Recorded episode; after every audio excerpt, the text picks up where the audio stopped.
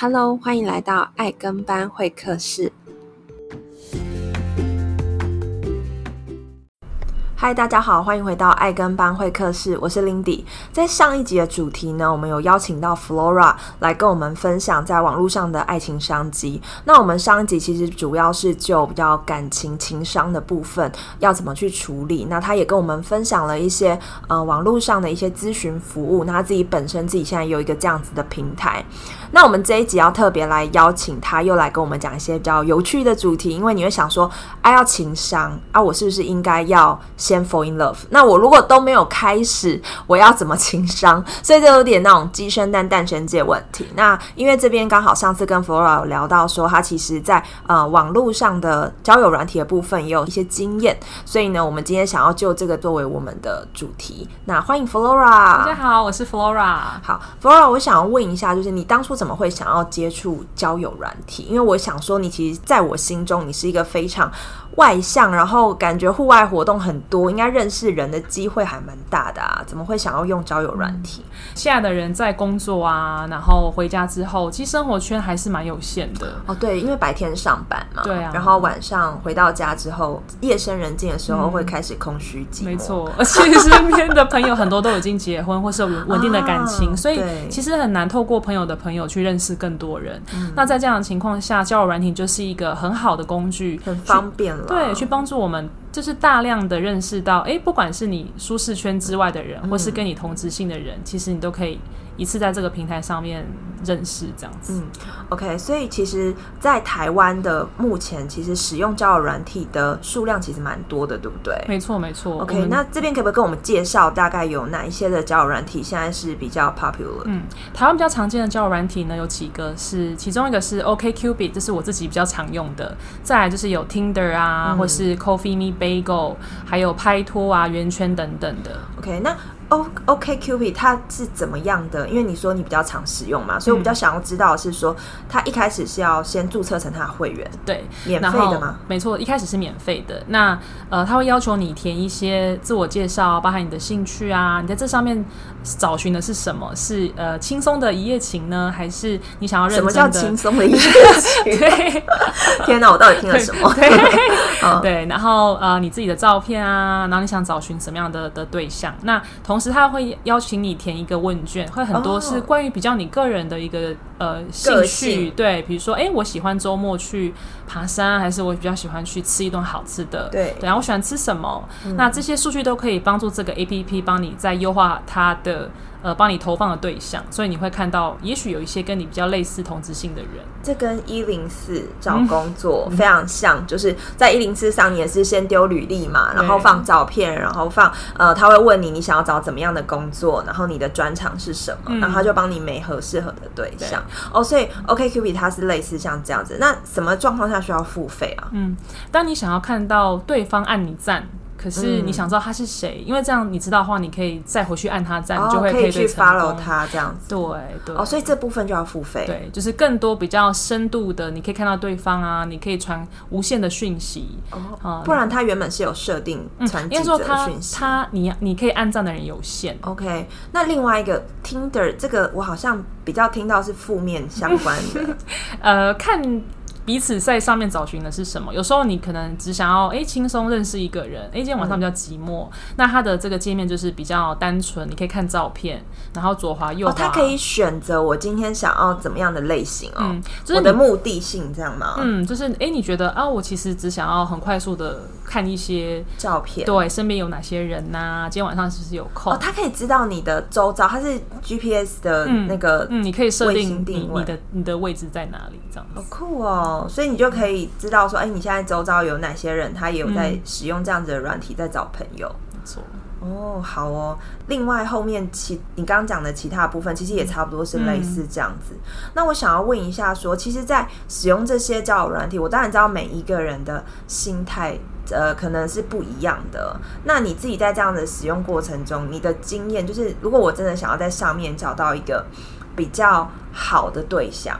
那有没有一些经验可以跟我们分享？嗯，我觉得首先，呃，对于这个 APP 的态度是可以保持一个比较中肯，然后比较诚恳的一个态度去去面对它。所以什么叫中肯的？比如说，其实就是做自己啊，有点像是填履历的时候，其实你可以呃，据实以报，对，然后呃，很诚实的把你自己想要的东西跟你是谁呈现在上面，不需要戴太多的假面具。我觉得这是一个把它当做一个轻松的。你有曾经在上面看到熟人吗？我朋友他们在用这种交友软体，他们很怕遇到熟人呢、欸，的确是蛮尴尬。我有身边的朋友遇到前男友，而且连续还有还有被配对到，那就证明他们应该要在一起啊！太合了，对缘年多年后的缘分这样子。哇，那你所以你自己没有遇过我自己是没有遇过。对，不过我觉得其实就是。因为我会这样子问，是因为毕竟交友软体上面提供的资讯是我们自主提供的，嗯，所以难免会有一些人他避免遇到熟人，所以他可能会有一些虚假的，不管是资讯、照片等等，因为他也很怕被认出来。的确，所以这个 APP 上面很多在于资讯上的呃确认，或者说你对自己安全的这个部分是很重要的。所以，像我都很建议大家在使用的时候，呃。当然，绝对不要给出个资嘛，比如说你自己身份相关，或者是你的金钱相关的东西。我们我们不要把这类资讯揭露。再就是，当你们两个聊得 聊得很开心，想要约出来的时候，呃，很建议前几次是约在白天，而且是公共场合。像我个人就很喜欢，呃，跟对方约喝一杯咖啡，然后约在比如说大安森林公园呐这种比较比较多人、户外开放、明亮的地方，嗯，然后气氛其实也比较轻松。嗯，对，这就跟约网友见面的概念是一样的，只是因为交友软体，我觉得它是比较针对，就是说，反正我今天会在上面，我就是希望可以认识朋友，或是呃有一些其他的机会这样子。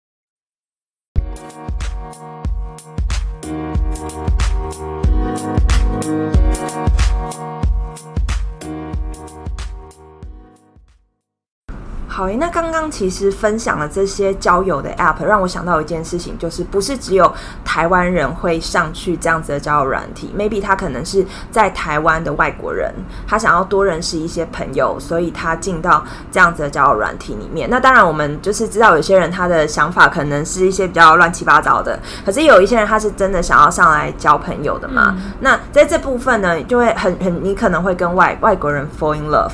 那我们稍微偏题一下，就是我想要。因为知道 Flora 她其实自己过去跟现在的男朋友就是是外国人嘛，对，是法国人，法国人。嗯、好，那他们你在跟这些呃。毕竟文化背景不同，不管他今天是哪一国人，好了，就是文化背景不同的人的时候，我们在面对这样子的感情经营上面，你有没有一些想要跟我们分享的地方？嗯嗯、我想先从一个蛮有趣的事件分享，叫做 Costco 事件。怎么了？对，就是最近我跟我男朋友去逛 Costco 的时候呢，逛逛逛一半，就有人不小心砸坏一个东西，很大声，像玻璃破掉的声音。嗯、那时候当下全场是一片安静，尴尬，想说他到底要怎么办？么结果让我男朋友在旁边拍手，这样拍拍拍，我看着他，我超尴尬的。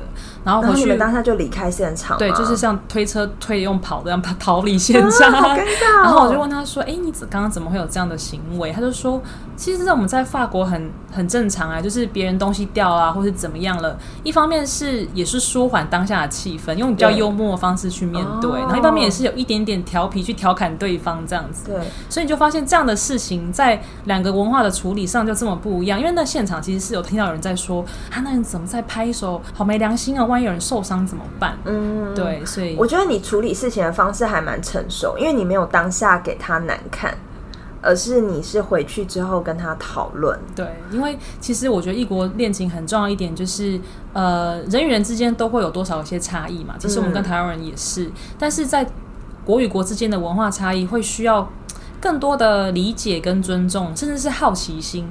所以我当下会好奇说，嗯、因他怎么会这样？嗯、呃，避免说，哎、欸，他他怎么可以这样？脾气也太好了。嗯、所以你在这样子的谈恋爱的过程中，你有没有一些呃建议要给？像你刚刚有提到说要尊重嘛？那还有一个部分是，因为你跟外国人谈恋爱，你可能 maybe 有一天你是需要去设想，你有没有需要移民嗯到国外？嗯、假设你想要跟他结婚的话，因为毕竟台湾对他来说不是他的家乡嘛。没错，所以这其实是。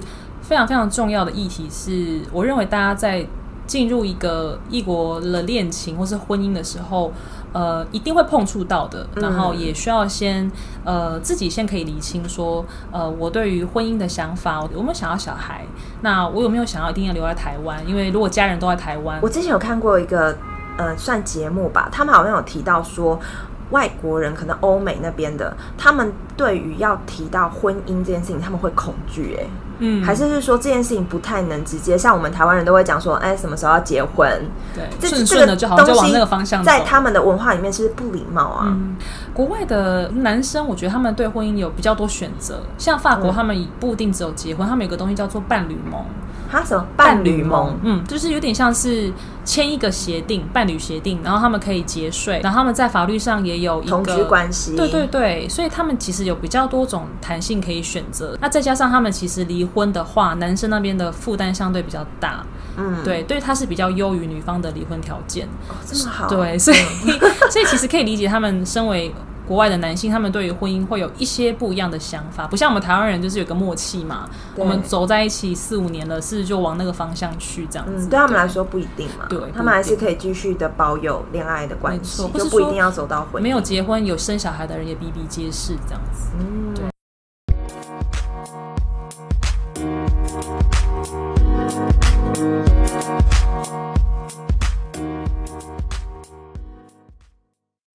好诶，那在今天节目的最后呢，我们回应到我们这两集节目的主题叫做呃网络上的爱情商机。那也很谢谢 Flora 从一开始跟我们讲到，她因为情商的关系，然后使用了一些网络上的爱情商机的服务，然后一直到自己成立一个这样子的平台。现在呢，也跟我们分享一些交友软体的部分。那最后，其实想要。请 Flora 给我们一些听众，因为大家其实都是可能有谈过恋爱，甚至现在已经走入婚姻等等，可不可以给大家一些生活上或是感情上的建议呢？嗯，要找到快乐的方法还有很多种，那最重要的是回到自己。有时候你生活很忙碌，我们现在有个身边的朋友、家人需要顾，常常忘记照顾自己的心情。那在这样的情况下，负面情绪的累积，它不会自己消失不见。但是要透过你自己，它只会被你隐藏起来，对，然后慢慢的往上加，这样，然后突然有一天有一个事情，可能那件事情也不是很重要，对，然后就爆炸，就爆炸了，对，所以每天每天就像做 SPA 一样，我们会常常去，我喜欢 SPA，是不是？我们去照顾自己的头发，照顾自己的皮肤，那我们更不要忘记每天花一点点时间去照顾自己的心情，对，那那如果自己没有办法走过去，就可以像找你聊聊啊，或是像我们之前提到的一些咨询服务的部分，没错，那。把自己顾好，把自己的生活过得快乐满足，才有机会给更多的爱给我们身边重要的人。嗯，OK。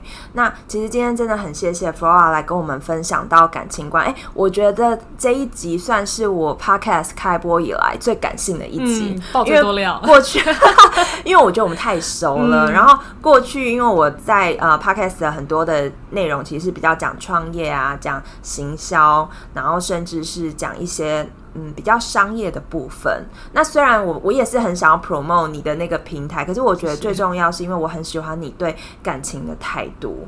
那如果大家其实想要了解呃 Flora 她的一些在处理情感这一块的话呢，呃，我这一集会在说明的地方留下 Flora 她的网站，那上面也有她的一些联络的方式。呃，我觉得多一点点的不同的观点。其实有时候你的人生真的没有你想象中这么惨，而是我们今天在面对到问题的时候，我们应该要去思考的事情是：那我要怎么样让自己更好？嗯，而不是在那个洞里面去一直觉得哦，我是全世界最悲惨的人。对，对，因为我觉得在跟 Flora 聊天的过程中，跟我自己想要做的人生的方向其实是很像，就是我们都一直在往前看。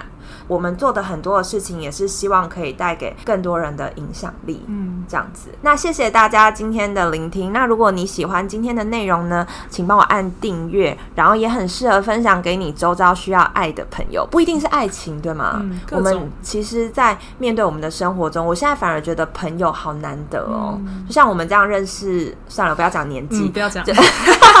你也认识了很久，然后虽然我们好一段时间没有联络，嗯，可是我觉得那种情感的维维系，其实是需要某程度自己也要提升，嗯、你才有办法可以拥有比较健康的关系。这样子，好，那就很适合分享给你周遭的朋友们，可以听听看。那爱跟班会客室的粉丝专业上面呢，我们可能也会不定期的分享一些不错的文章，跟大家做交流。